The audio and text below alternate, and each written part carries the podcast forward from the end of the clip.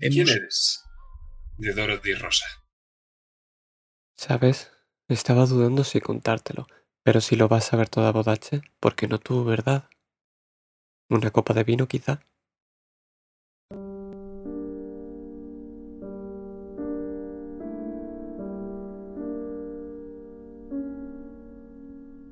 Dicen que el aleteo de una mariposa en el nuevo mundo podría desencadenar una tormenta en mitad de CEA. Parece imposible, pero conmigo te darás cuenta que no existe ese tal imposible. Quizá improbable, pero no imposible, pues así fue mi nacimiento. Una tormenta, enormes olas y un cielo absolutamente gris que ataca y en vista un galeón castellano un galeón que aún no sé qué hacía allí, pues si hubiera salido del puerto del sur, todo hubiera sido diferente. Pero no, un galeón zarpó desde San Felipe cruzando en línea recta hacia las islas de los señores, con lo que eso conlleva, y es saber que Mariposa fue la que causó esa tormenta.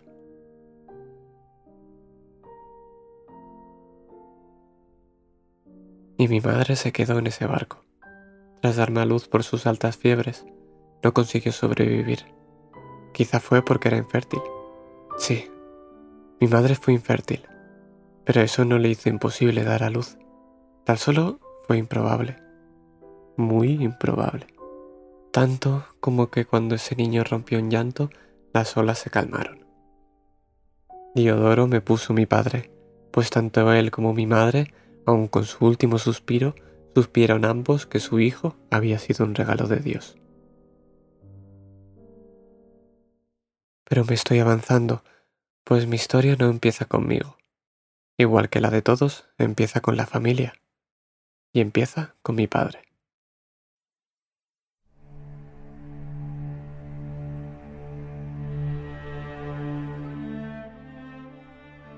Bogumil de Sarmacia, uno de los 16 nobles que lideraban todo un país. Sabrás cómo funciona la política allí, ¿verdad? El rey, harto de las maniobras políticas y amenazas en su contra, renunció a muchos de sus derechos y se los otorgó a los Seim. Un día, mi padre llegó con una propuesta al rey Sarmata.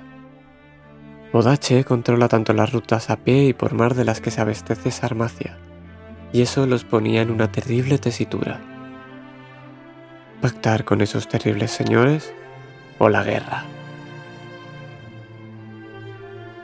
Bodache tenía hierro, así que la lucha no era una opción factible. Pero todos conocen la naturaleza traicionera de sus líderes. Pero a mi padre se le ocurrió una opción que nadie más contempló. ¿Y si jugamos a su juego? Bogumil fue enviado como senador a firmar una paz, pero fue a crear tensiones entre príncipes para mantenerlos ocupados entre ellos. Su primer paso fue casarse con una noble bodachea, y nada más y nada menos que una Vilanova. Y sí, todo fue tan fácil porque era infértil. Pues ¿quién le iba a dar valor a una mujer que no podía dar descendencia? Así es como entró en su mundo, y como poco a poco empezó a revolverlo todo. En cuanto mi madre se quedó encinta, los Vilanova, con sorpresa y gratitud, le regalaron una casa en Casigua Rosa. Y nuestro apellido, Di Rosa.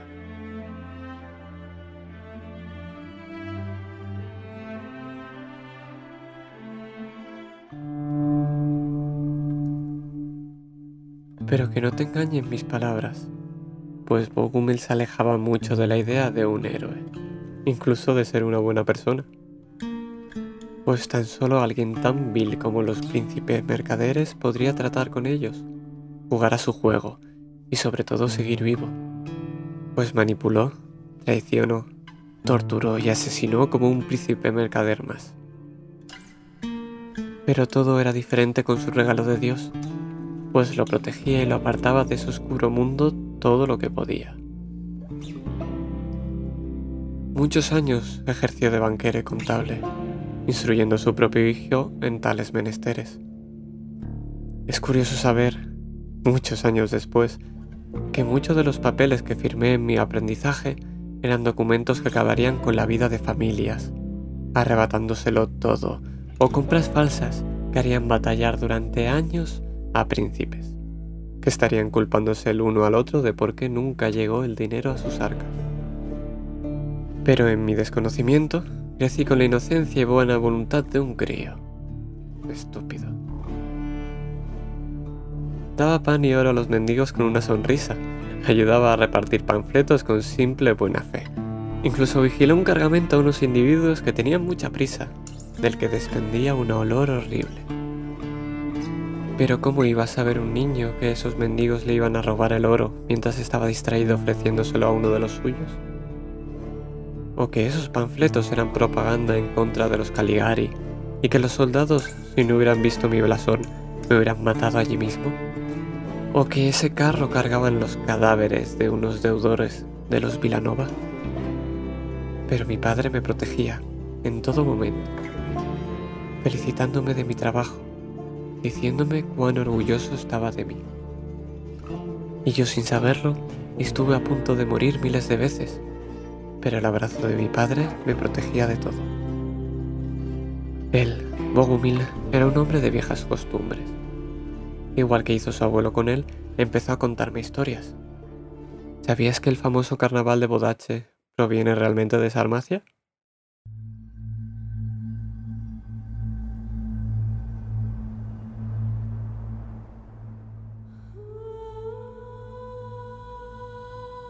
Hacia el este, las tribus celebraban una antigua festividad. Todos cazaban con sus propias manos animales, y de sus pieles y huesos hacían trajes y máscaras. Los más codiciados, los más valorados, eran los que buscaban cazar y vestirse de lobos, los Bukari.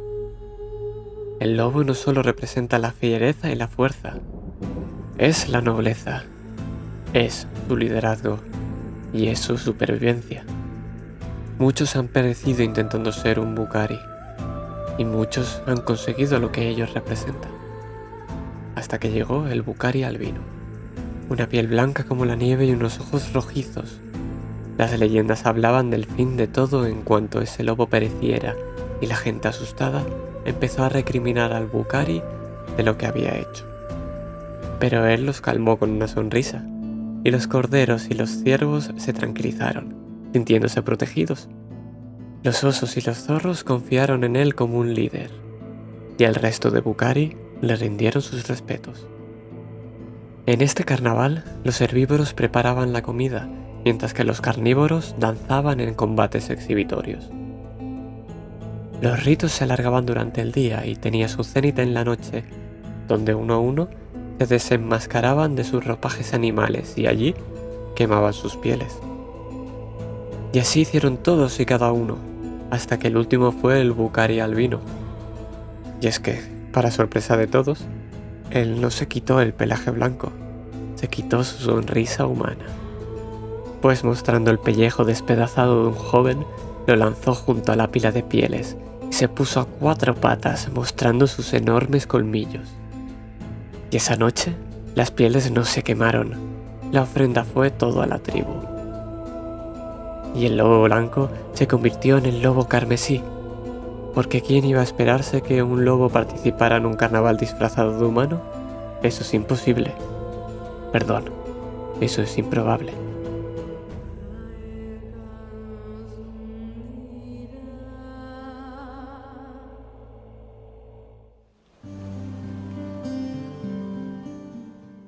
pero también me habló de un bosque. Todo joven noble sármata debía, a su mayoría de edad, hacer un viaje. Era un viaje completamente austero, casi como una peregrinación. Y es que una vez tus pies hubieran pisado arena de playa y la nieve de las más altas cumbres, siempre que llevaras en tu cabeza un objetivo que repitieras al alba de cada día, el bosque Sandera se abriría ante ti para salir de él renacido.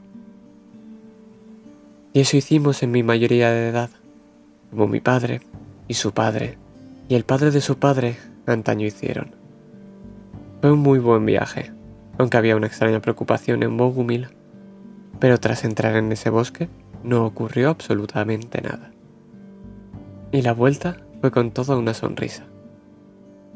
Aunque mi padre me dijo que no volviera jamás a ese bosque, porque no quería que su hijo se convirtiera en lo que él era. Pero nos estamos adelantando mucho, ¿no? Ni siquiera he hablado de mi mariposa.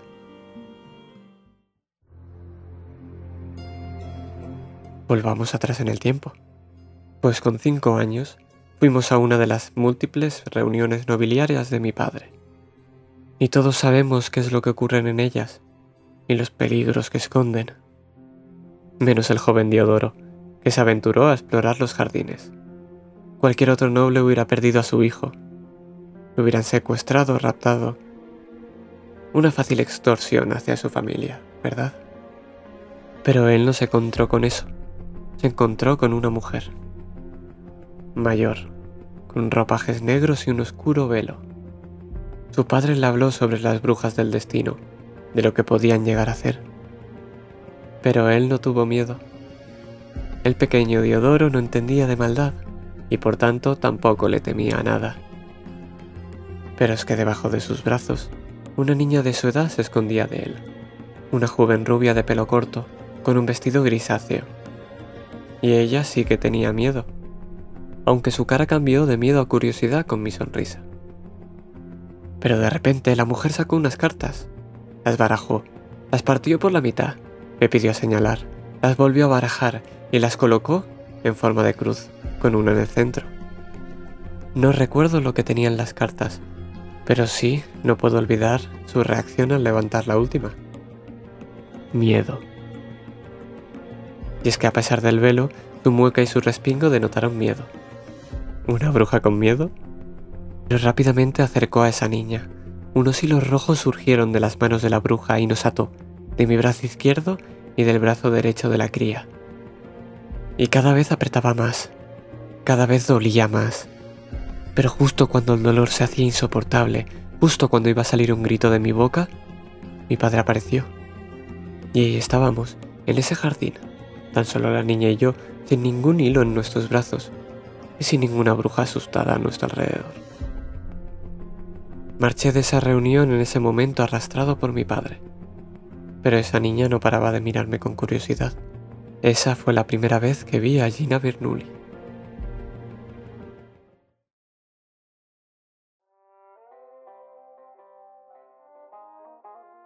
¿Lo escuchas, Diego? Plata y polvo. No sabía que esa canción había llegado hasta los castellanos. Quizá probablemente sea por la capitana de mis tierras. Pero bueno, ¿por dónde iba? Ah, sí, ya sabemos que Diego Daldana escoge su propio baile, pero con Gina... Con Gina el baile siempre venía a mí. El primer ataque que casi mata a mi padre, ella se encontraba allí. El día que conocí la muerte de mi madre, ella se encontraba allí. Antes de viajar al bosque Sanderas, ella se encontraba allí. Y el día que todo acabó, también se encontraba allí. Pero también ocurría al contrario. Verás, Conocerás ya las bodachas, pero aquí, en esta tierra pecadora, ellas no tienen ni palabra ni decisión. No son nada. Pero yo no lo entendía, y a pesar de que, al crecer, fui consciente de la peligrosidad tanto de las calles como de la misma tierra, mi insensatez no cambió, y no podía evitar el cambiar esa mirada de miedo. Cada vez que la veía parecía esa niña asustada detrás de una bruja pero tenía especial facilidad en hacer que esa cara cambiara. A veces, de nuevo de curiosidad, llevándola al puerto a ver una compra ilegal de extraños seres del nuevo mundo, bellos, pero parecían tristes en esas jaulas. Todavía no me creo cómo logramos abrir esas jaulas, pero ¿quién diría que algo tan bueno y pequeño iba a despedazar así a sus captores? Otras veces era de ira, al reírme de sus pomposos colores rosáceos que tanto odiaba comparándolo a lo bien que me sentaban a mí mis elegantes trajes. Y que lo siguen haciéndolo. Eso no lo podemos poner ninguno de nosotros dos en duda. Y sí, siempre conseguía hacerle sonreír.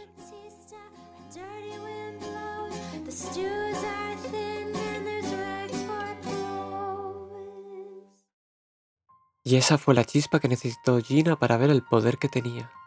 Pues en el momento que empezó a vestir su velo negro, al contrario de lo que esperaban los Bernoulli, Gina los retaba cada vez más, hasta ponerse completamente su contra y abandonarlos. Menudo desprestigio es que una mujer huya de su familia, en bodache, y aún más siendo una Bernoulli. ¿Qué pasa? ¿Que eran incapaces de tomar a una simple mujer?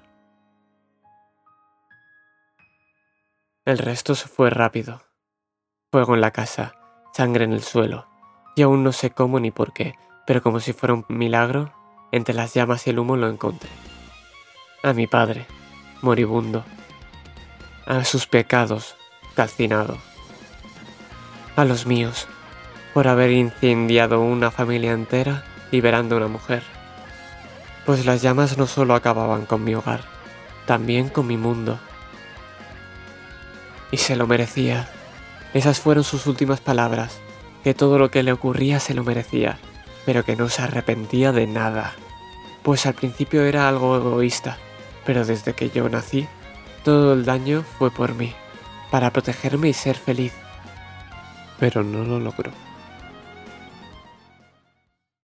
Y a mis 25 años huí de Bodache. No sé cuántas semanas fueron, no sé cuántas semanas estuve sin rumbo. Hasta que Gina se volvió a cruzar conmigo, y es que entonces lo supe. Pues Gina, ese ángel, esa mariposa, creó una tempestad sin darse cuenta. No podía seguir siendo igual de inocente e insensato. Me lo demostró mi padre, el mundo no funciona así. Funciona solo a base de manipular, de mentir y traicionar. Y me enseñó el mejor. Pues todas sus historias demostraban que nunca hay nada imposible, tan solo lo improbable. Y es que lo improbable nadie piensa que vaya a ocurrir, hasta que ocurre pues todo el mundo piensa que los rosas se han quemado con su hacienda y que es imposible que vuelva alguien a hacérselo pagar a los Bernoulli. No es imposible, es improbable. Pues desde ese día yo sería la mariposa que crearía una tormenta imposible. ¿Pero cómo? Ya no estaba mi padre para pedirle consejo, ya solo podía hacer lo que haría él. No era hacer lo que haría él, debía convertirme en él el bosque Sanderas. Pero yo conseguiría lo que él no pudo, porque tengo bien claro qué es lo que quiero. Quiero vivir como antes, en un mundo donde no tenga que preocuparme por ser apuñalado por un amigo. Quiero que Gina pueda vivir feliz a pesar de ser bruja y mujer. Quiero acabar con las manipulaciones y traiciones. ¿Pero cuál es la mejor manera de hacerlo? Sí, desde dentro. Yo seré mi padre. Y por supuesto, lo conseguí. Un mecenas que me apoyaría de una peculiar manera, que me abriría los ojos, que me daría el conocimiento necesario. Pues ya me lo dijo en su día mi padre. Para estar por delante de alguien, no es necesario tener más planes que tu rival. Tampoco hace falta saber qué va a hacer antes que tú. No hace falta controlar absolutamente todas las jugadas del tablero, pues con tan solo un movimiento puedes acabar con él. Porque es tan sencillo como jugar una ficha fuera del tablero. Porque tan solo debes convertir lo imposible en improbable.